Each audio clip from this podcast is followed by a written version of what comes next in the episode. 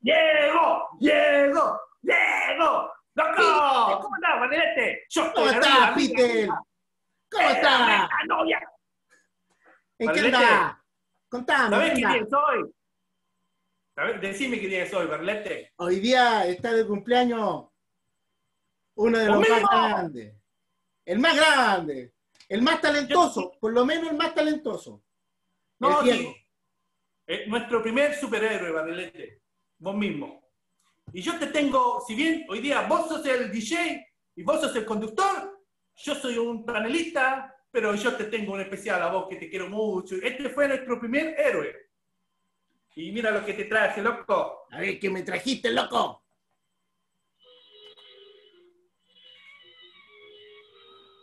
Tranquilidad.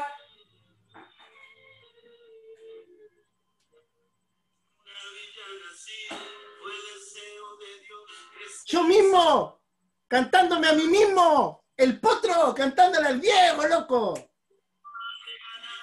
Hermoso. Yo busqué por aquí. Una experiencia, sedienta ambición de llegar. De cebollita. Sí, compadre. ¿Tú sabes? Yo te cuento algo. Eh, bueno, casi todo el mundo lo sabe. Pero ¿tú sabes qué canción pongo antes de empezar los partidos? ¿Me dijiste? Sí. Es que debutó Marado, Marado. Sé que debe ser de las canciones más, más em, emblemáticas para un jugador de fútbol. Sí, Porque totalmente. toma, toma el lenguaje del muchacho que iba creciendo desde las infantiles, de un equipo amateur, el Cebollita, hasta romperla. Sí, Y hasta como el pueblo argentino se ve reflejado, en el- y no solo el pueblo argentino, nosotros también, Bardelete, cuando era un niño, especialmente vos mismo, Sí, sí, totalmente. 30 cosas años, de Maradona-. Claramente hay cosas de Maradona que, con las cuales yo no tributo, no concuerdo. Sí. Eh, algunos excesos, algunas formas. eh, a veces eh, la forma que tiene de comportarse con su, con su círculo no lo comparto, pero yo lo dije, lo dije en el programa número 2, que cuando lo vi jugar fue que me nació el gusto por la pelota.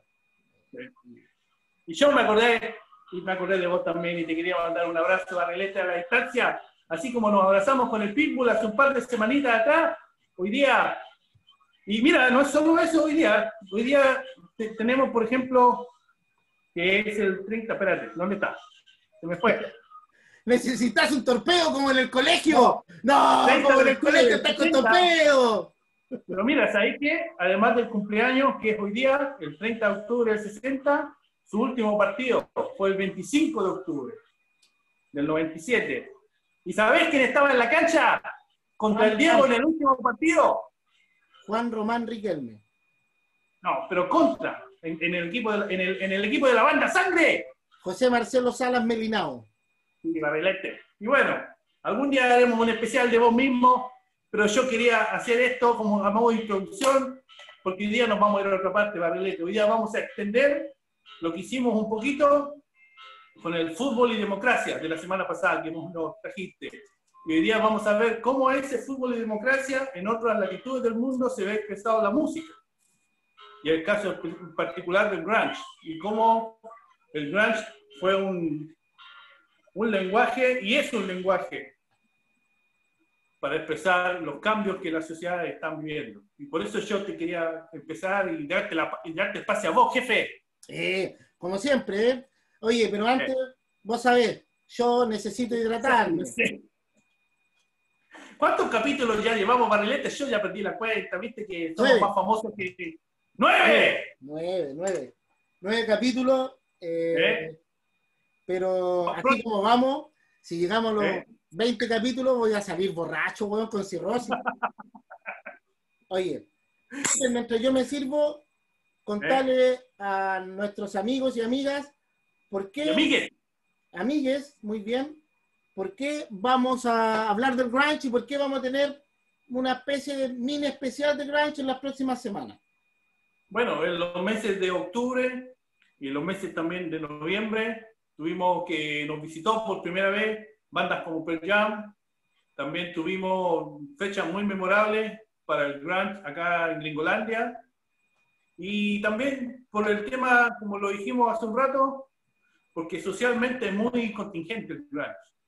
No es solo música rock, no es solo los chascones con la guitarra y la batería. Hay, hay una razón de, sistemática. ¿Por qué el Grant existe y por qué a pesar de haber pasado ya más de 20, 30 años de su popularización, sigue siendo tan vigente y tan real, especialmente en este 2020, Barrilete, que están Mira, Peter, eh. tal como te dijiste, en octubre se celebraron los 30 años de Pearl Jam, uno.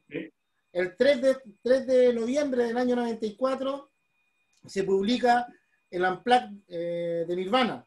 Y el 18 de noviembre del año anterior, del 93, es cuando se graba. Entonces tenemos, y el 25 de noviembre es la primera vez que, 22 de noviembre, perdón, es la primera vez que Pearl Jam llega a Chile. Entonces, por eso hemos querido también, aprovechando esta, esta fecha, el poder eh, conversar un poco de esto. Entonces, sin más ni más, mira, yo voy a copiar. el ¡Dale, DJ Marilete! Sí, voy a copiar el título que leí en una revista que se llama iPop y yo la compré el año 2011. Me encantó la portada que tenía. La portada decía el grunge, el último movimiento masivo del rock. Oye, Barilete. Decime. ¿Eso eran los años que tenía bichuchos para comprar revistas? Sí, no, acuérdate que se la robaba mi papá del kiosco. Ah, yo pensé que. Porque mira que después llegaron la comandantita y yo quizás ya no te queda bichucho para comprar revistas. No, no, no, no. Sería muy mal agradecido si dijera que la vida me ha tratado mal. Así que no. No, si yo estaba hablando yo, yo estaba apelando a la comandante, pero callate. No, no, no, Ya. Bueno, me pareció tan genial porque ese, ese, ese título del último movimiento, movimiento masivo del rock, y si te ponía a pensar, efectivamente así fue. Em, después de eso vinieron movimientos musicales eh, que tenían otras vertientes. El rock nunca volvió después de eso a generar la masividad y la penetración que logró en diferentes ámbitos de la vida como el, el grunge. Hagamos un poquitito de historia, Guatón. A ti que te gusta esto de la mirada, la mirada histórica, la diacrónica, la mirada diacrónica. Tú, tú, tú tenías mucho más visión y conocimiento de esto que yo, pero yo me di cuenta de una cuestión. A fines de los 80, acá en Gringolandia se produjo un, un declive muy grande del rock como lo conocemos. Y, resulta, y yo creo que fue a consecuencia de eso que aparece una camada de muchachos jóvenes muy bacán de Seattle, y es lo que conocemos hoy día como grunge. Sí. Porque... el término grunge, para englobar un estilo musical, a mí me parece que más una trampa capitalista, más una trampa capitalista, eh, publicitaria, más que un sonido propio. Pero hay algunas cosas que le son comunes. Antes de eso, tal como tú dices, Pensemos qué es lo que era masivo, qué es lo que era em, popular. ¿ya? En la década, la década de los 80 estuvo dominada por dos géneros musicales. Y el que me diga que no, bueno, que me contraargumente. Pero el pop, Michael Jackson, Madonna, Cindy López, perdón, Cindy Lauper, la llevaban. De la misma manera, disputando esa hegemonía eh, musical, se encontraba el glam rock, Poison, Motley Crue, Bon Jovi, los Guns, eran parte de eso. Y el glam rock tenía, em, tenía eh, no, tengo, no tengo que discutir el talento de los intérpretes de esa música, nada. O sea, había talento, había talento vocal, había talento en la música que componían, había talento en quien, la ejecutaba, eh, pero había algo, había algo también que está detrás que era una industria eh, asimilada mucho a los temas estéticos. Eh, pantalones ajustados, animal print. Eh, pero, no, el pelo largo, no el pelo largo así como, como suelto, sino que escarmenado, pintura en los ojos, pintura en los labios. Em, la estética como, como, parte de, este movimiento y una estética que era em, también movida por así decir, por la industria. Eh, esto principalmente tenía su, su epicentro en Los Ángeles, California, corrígeme por favor, que tú eres el gringuito. Yo soy... No, está, ese está en la costa oeste. Sur-oeste. Exactamente, para que los amigos nos, grafiquemos, así como Chile está en el Pacífico y nosotros estamos al sur del Pacífico, lo mismo con California, que está en el mapa de Gringolandia, está en el Pacífico, la costa del Pacífico también en el sur. Claro. ¿Qué es lo que pasa ahí? Que también está cerca de Hollywood, ¿ya? Playa, sol, polera ajustada, poquita ropa, eh, calles soleadas, mucho calor, Em, eh, la industria de la estética, del consumo instalada ahí, eh, y sobre todo letras que si nosotros las ponemos, le, prestamos atención, las letras eran lo más cercano a las letras del reggaetón actual, con la única diferencia, eh, menosprecio por las mujeres, exacerbación del culto del cuerpo, exacerbación de los vicios muchas veces. Y si tú te pones a mirar, lo único que diferencia en términos musicales de letra es casi lo mismo, pero la música, el sonido y el talento que está detrás es lo que diferencia el reggaetón de esto, del glam. ¿Qué es lo que pasa en ese momento? Que em, eh, empieza a aparecer em, algo, algo que era em, algo que también empezó a provocar mucho ruido en los sectores más conservadores. Y era que esto iba vinculado a un estilo de vida. Ese estilo de vida de la diversión por sobre cualquier cosa, la diversión, la diversión como el gran mantra de la juventud, y pareciera ser que inculcaba a los jóvenes solamente a preocuparse por la diversión. Sexo, droga y rock and roll llevado al máximo.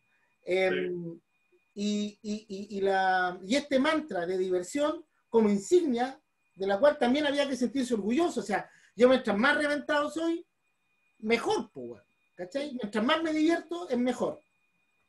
Ah, ah, hay, una cuestión, Rodrigo, yo no sé si tú te acordás, que fue terriblemente decidora de esa era también, estamos hablando fines de los 80 y comienzos de los 90, fue la erupción de MTV, no sé si te acordás, que hasta ese punto la música, para la gran mayoría de los, los normales, especialmente nosotros, la música era la radio y de repente, y uno que otro programa de video el fin de semana, pero muy poco.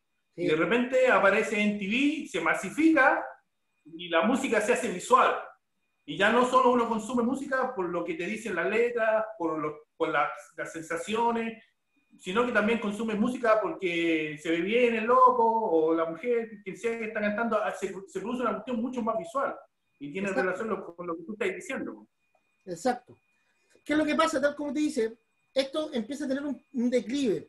Y este declive, de alguna otra forma, posibilita que hayan entradas de otros géneros musicales a disputar también esta hegemonía em, dentro de la industria de la música. Pero esto también es provocado por aspectos históricos que no se volvieron a repetir y no se van a volver a repetir, creo que en 30 años más. De hecho, lo estamos viviendo ahora, ahora recién, después de 30 años. Lo primero es que recordemos que a finales de los 80, principios de los 90, suceden algunos hechos importantes. Se termina la Guerra Fría, primero. La, Unión Soviética desaparece, eh, triunfa el capitalismo eh, por sobre el socialismo, y el socialismo se queda solo como una alternativa frente a este eh, gran mano invisible, como llamaba Adam Smith, que es el mercado. Cae el muro de Berlín y las estructuras, que eran estructuras rígidas, dejan de existir eh, como estructura rígida y además em, los, em, se, empieza a romper lo que Fukuyama dice, se acaba la historia, porque ya no existen dos polos, sino que existe uno solo que gana y por lo tanto la historia, eh, dentro de los procesos de contradicciones que la historia y de fuerzas que tiene que tener la historia para que avance, de, em, desisten. Eh, terminan ahí. ¿Qué es lo que pasa con eso? que eh, al acabarse estas dos grandes estructuras, posiciones, polos, eh, empiezan a aparecer los matices. Ya deja de verse todo en blanco y negro, deja de verse todo en binario. Y al aparecer los matices, empiezan a aparecer eh, nuevas formas, ¿ya? nuevas formas en lo político, nuevas formas en lo cultural, nuevas formas en lo social, pero también nuevas formas en lo artístico. ¿Cachai? Eh, dime. Hay, hay, otra cuestión, mira, si bien los cambios que estábamos viviendo en Chile eran muy distintos a los cambios que se vivían en el resto del mundo, a fines de los 80, comienzo de los 90, eh, nosotros, por lo menos en lo estrictamente legal, en Chile se terminaba una dictadura. Y como tú dijiste, en el resto del mundo se terminaba la llamada Guerra Fría y ese contexto. Acá, por ejemplo, en Gringolandia, yo me tocó ver y aprender y escuchar de gente mayor que uno que hasta los años 80 y finales de los años 80 existía ese temor de alguien va a apretar el botón y va a quedar la cagada. Y parece, me da la impresión a mí, por lo que estamos viendo este fenómeno musical, al caerse el muro de Berlín y al terminarse la Unión Soviética como tal, una especie de temor cultural que había en una parte de la sociedad americana se cayó. Y finalmente, aparentemente, el, e, ese temor a que algo va a pasar se fue. Y, y, parece coincide, a mi juicio, con esa aparición de nuevas bandas y de nuevos sonidos. Claro, que también lo que pasa ahí, Guatón, es que estas grandes estructuras, como estructuras desaparecen, como estructuras rígidas desaparecen, pero comienzan a fluir de otra forma dentro de la sociedad. Y esta, esto, tiene que ver con lo que un, un, autor por ahí, se llama Sigmund Bauman, habla de la modernidad líquida. dejan de ser estructuras rígidas y pasan a licuarse, a ser más fluidas y fluyen por la sociedad.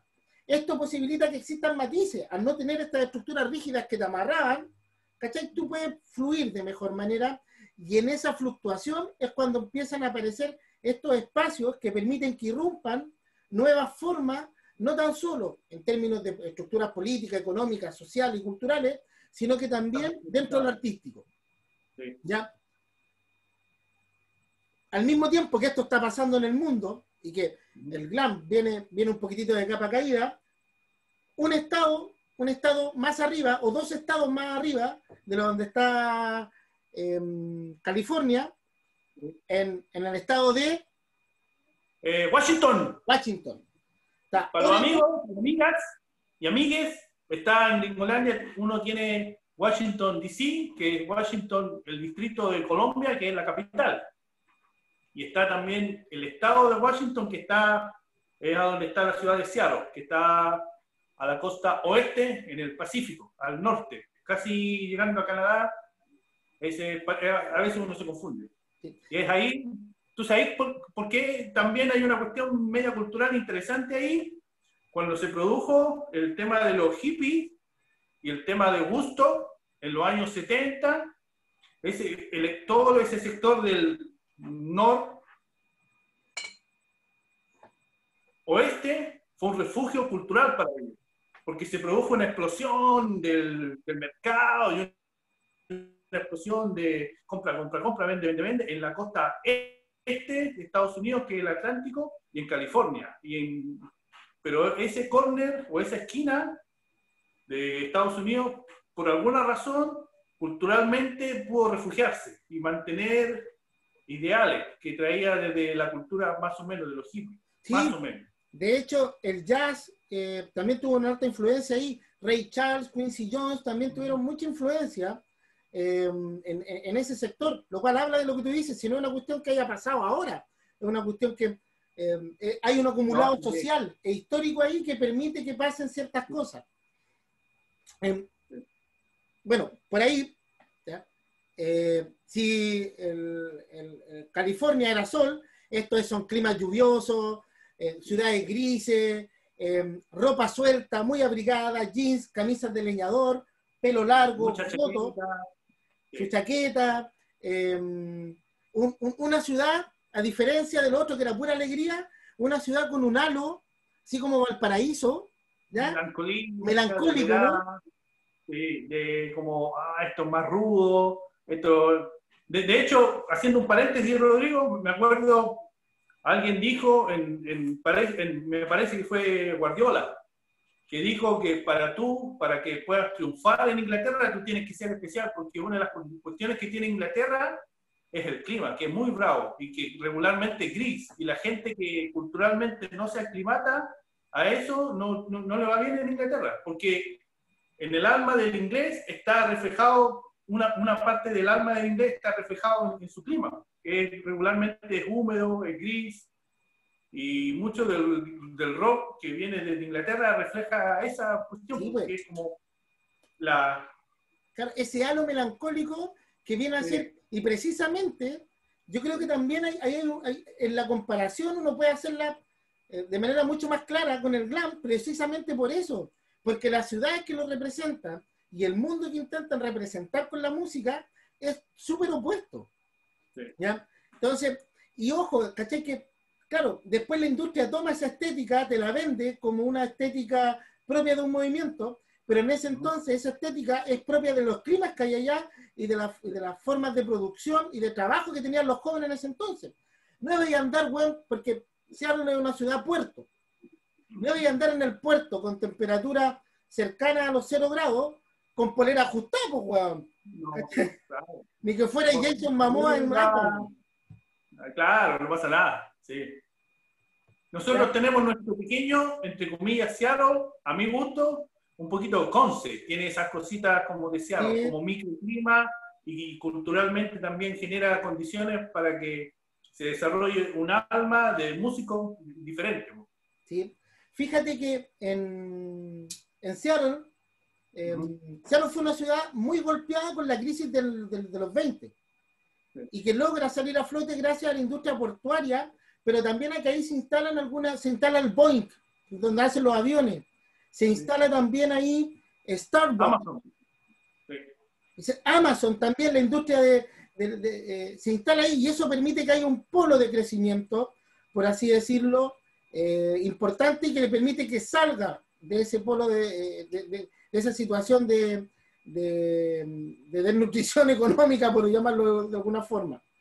Pero los, el clima, tal como tú dices, es un factor importantísimo, pues, para mi gusto, dentro del proceso eh, de, de- de las actividades culturales que se daban ahí. No podíais hacer espectáculos al aire libre, weón. Tenéis que hacer los Sí. espectáculos indoor. Sí. Los cafés, los bars, los pubs, las discos, eran formas, eran espacios donde la gente se podía encontrar y hacer. ¿ya? Eh, y a partir de eso, a partir de esos bares, galpones incluso, weón, ¿cachai? Y tal como lo conversábamos, a partir de esta también influencia e impacto que tuvo algunos estilos musicales, y por qué no decirlo, también algunas eh, que tuvo la música en general ahí en, en Seattle, es que se empezó a dar una escena independiente, bien, fruct, bien fructífera, bien, bien fértil. ¿Ah? De hecho, Chris Corner en una, en una entrevista dice que en los años 80, 84, por ahí, eh, había más bandas de lo que uno podía imaginar. Más bandas en Seattle que en California. ¿Cachai? Bandas que buscaban un- un- su, su sonido, ¿cachai? Pero bandas, en fin y al cabo, bandas que eran precisamente que no se identificaban con el glam, pero que estaban en búsqueda de un sonido que sabían que era otro, que no era ese. ¿Ya? Em, Ah, Hay una dime. Hay una cuestión que yo, yo, bueno, eh, hay, en Gringolandia hay muchos tipos de gente y una, una de las cuestiones que yo he aprendido un poco con los tipos más rockeros acá es que ellos usan la expresión raw, que es como crudo, que no es crudo en un sentido agresivo, sino que es crudo en un sentido de, como de elaboración. Y, y tiene mucho sentido, por ejemplo, con la cuestión de la música, que estamos hablando ahora, porque uno puede ver, si bien la música que se gestó en la costa de California era buena música para el que le gustaba simplemente la música, pero tenía un- una, una, una excesiva elaboración. Y por el contrario, tú tienes la música de Seattle y del estado de Washington en general, que era música más auténtica, música más cruda.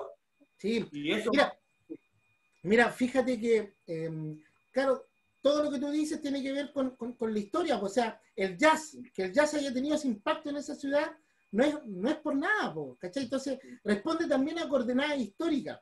Pero otro factor que yo también creo que ayudó mucho a que la propia eh, escena musical y cultural fuera retroalimentándose, es que esa ciudad es como Chile, weón.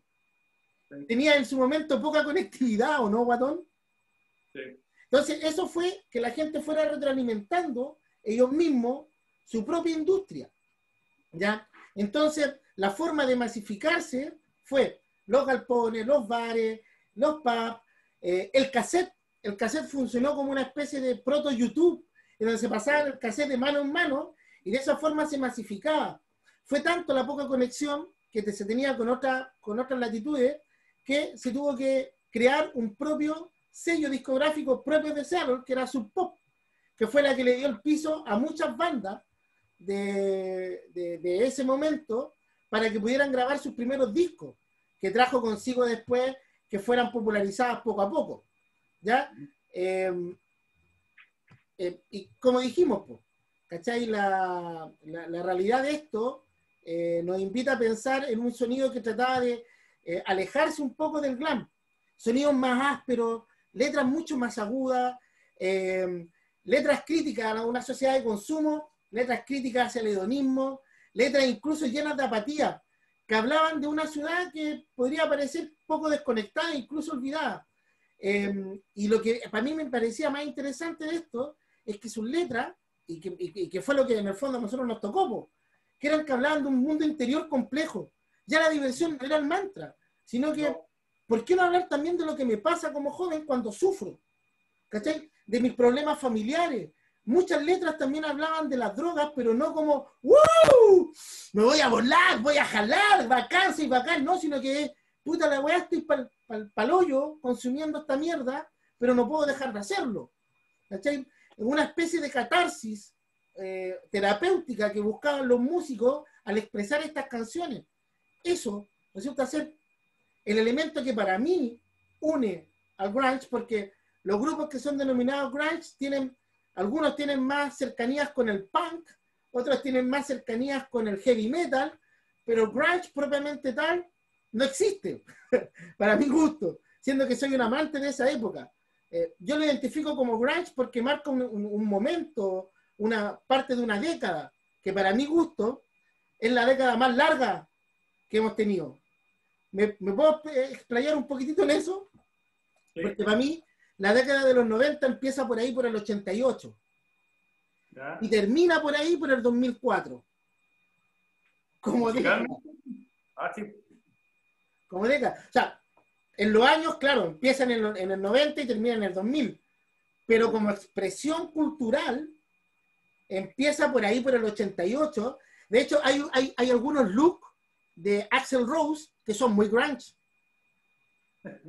Hay unos looks que son muy grunge de, Axel Rose. Si tú ves el, el, videoclip Don't Cry de él, hay look que era muy grunge. Sale con jeans, con bototo, con una camisa leñadora en la cintura, con el jockey para atrás, ¿cachai? Eh, y eso empieza por el 88. Y el año 2004 eh, terminan un montón, hay, hay, un par de, de, eventos que para mi gusto son culturales que ayudan a, a terminar esa década. Te vaya a reír, pero tiene que ver con que aparecen las últimas bandas como post-grunge, aparecen. Aparece Stein por ahí, aparece Nickelback también por ahí, Paddle of Mud, grupos que robaban un poco este sonido y estas letras, o sea, no robaban, pero lo utilizaban, Tweet también, pero aparecen en la última irrupción que tienen estas bandas, y además termina Friends, la serie Friends, que también, y termina, hay una escena en donde se cierra una puerta y aparece Yellow Let Better como tema. Ah. Entonces, ¿te das cuenta cómo ayuda eso a terminar la década? Bueno, eso es para mi gusto. Pero bueno. ¿Qué, Rodrigo? Dígame.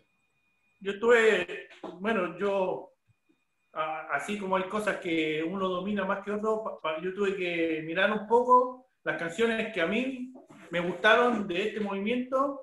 Y, de hecho hay, hay un par de canciones que no son completamente grunge, pero como tú dices, tienen relación con el alma de este movimiento. Y cuando yo me acuerdo la primera canción que yo escuché y que me sonó y, me sonó y me hizo pensar fue una canción de los Casting se llamaba Mr. Jones.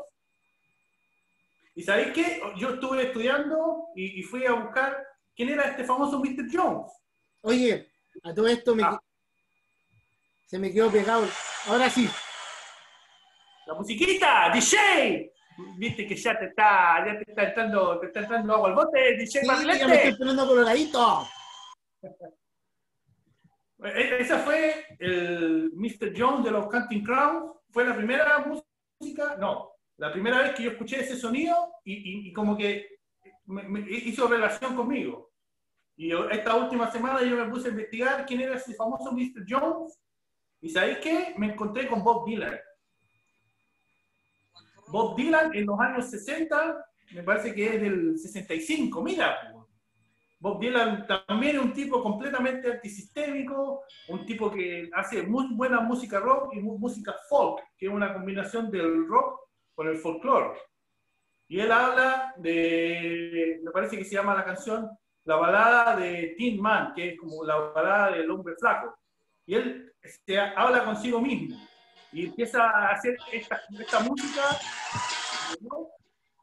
que también él conversa consigo mismo y las dificultades que él tiene y cómo a veces busca salirse por un rato y tener un momento para sí mismo, para contemplar la vida, para comprender quién eres y cómo te ven tus amigos y todo eso. Entonces yo, para mí Bob Dylan es súper importante, creo yo, en, una parte del alma, porque les da un referente que en, el rock popular no lo tenían, quizás.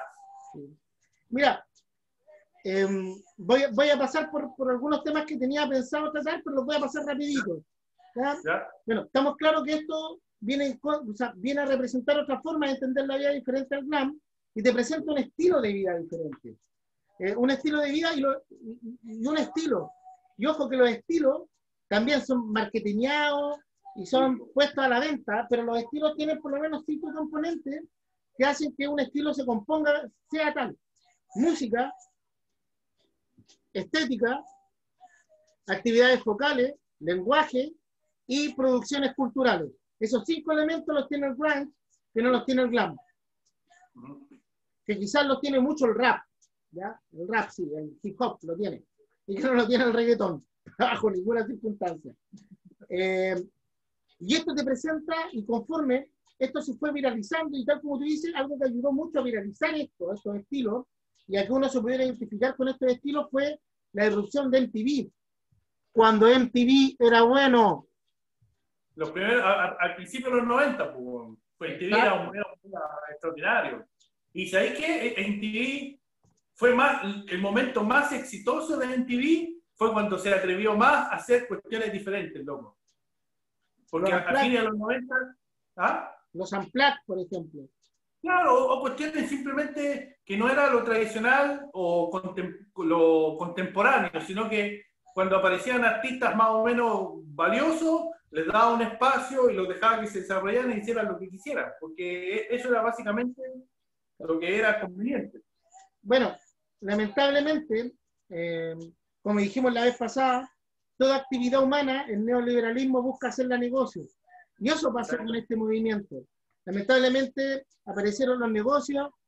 Eh, esto llevó a que estos jóvenes que hacían música por el gusto genuino de hacer música se hubieran enfrentado a una fama que ellos no buscaban necesariamente.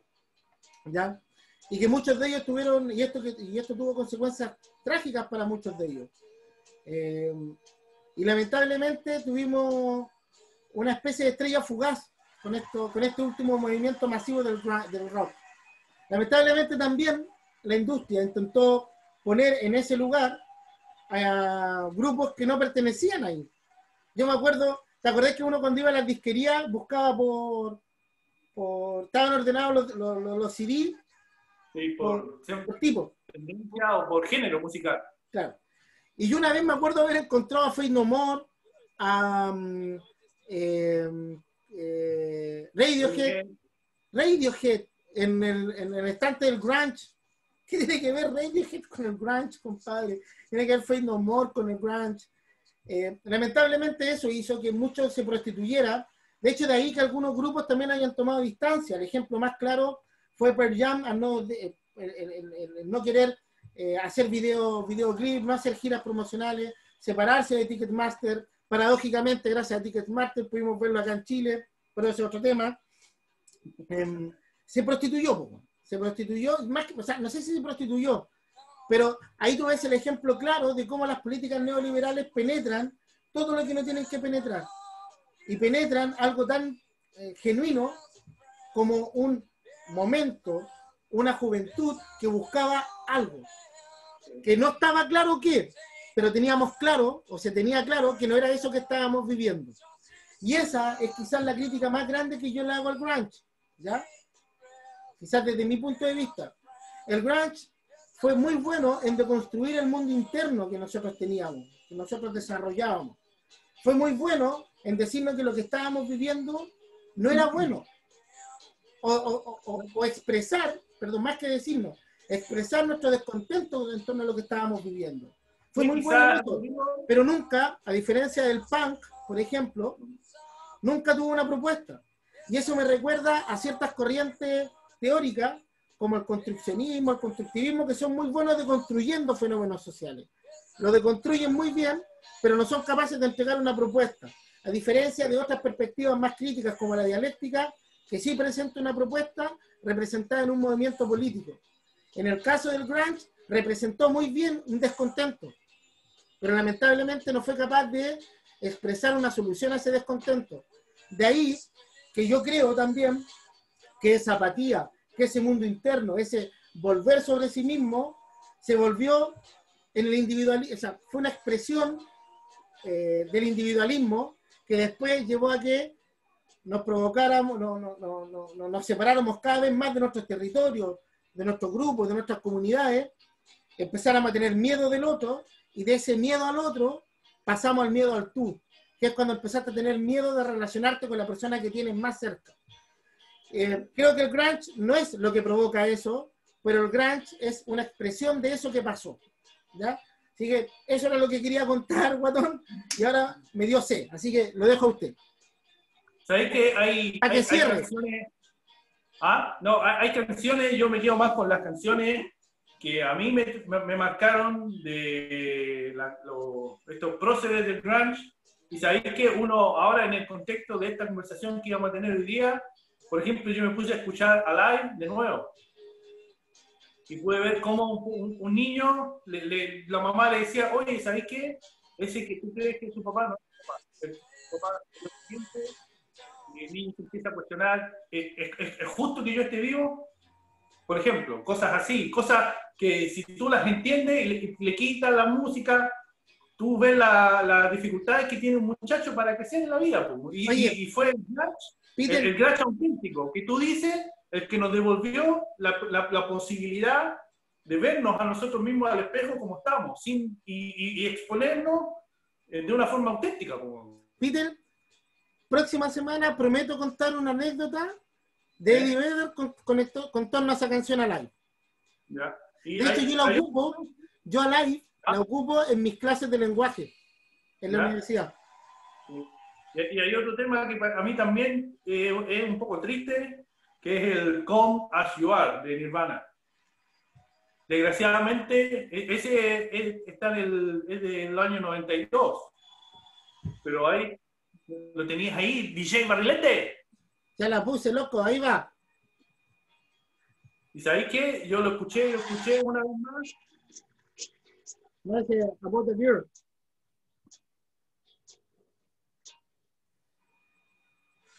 Ahora viene. ¿Sabes que yo estoy hablando del 1992? Po? ¿Sabes que yo lo volví a escuchar? Una vez más. ¿Sabes con quién está hablando? A mi juicio, está hablando con la pelada, loco. Está teniendo sus primeras conversaciones con la muerte y una conversación que él no quiere tener pero sin embargo una parte de él la está invitando y tiene ese, ese doble diálogo que todos seres humanos hemos tenido más de alguna ocasión.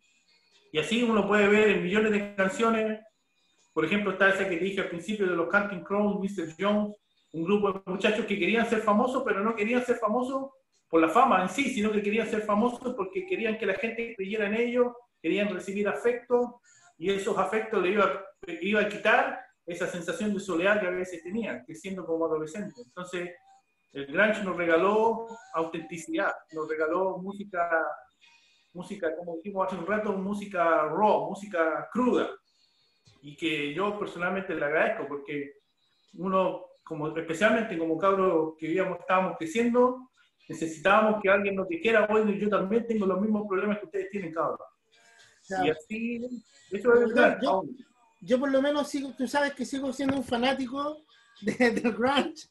Eh, ¡Eh! Sigo, eh, sigo escuchándolo, de hecho mis playlists son puro grunge casi. Em, sigue siendo súper importante, no tan solo por un tema melancólico, sino que por lo que tú dices. Trato de transmitirle a mis hijas ese, ese gusto por la música. Me conformo con que no les guste el reggaetón, con eso ya estoy dado. Eh, pero eh, sigo siendo alguien que vibra con ese, con, ese, con, ese estilo musical y siempre, al igual que tú, estoy descubriendo cosas nuevas, grupos que a lo mejor no fueron tan eh, masivos, no llegaron al, éxito, al éxito total, pero que le encontré cositas.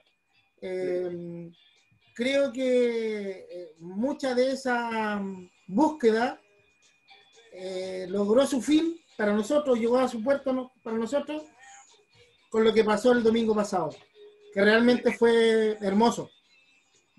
Esa búsqueda que no sabíamos qué es lo que era, lo encontramos el domingo.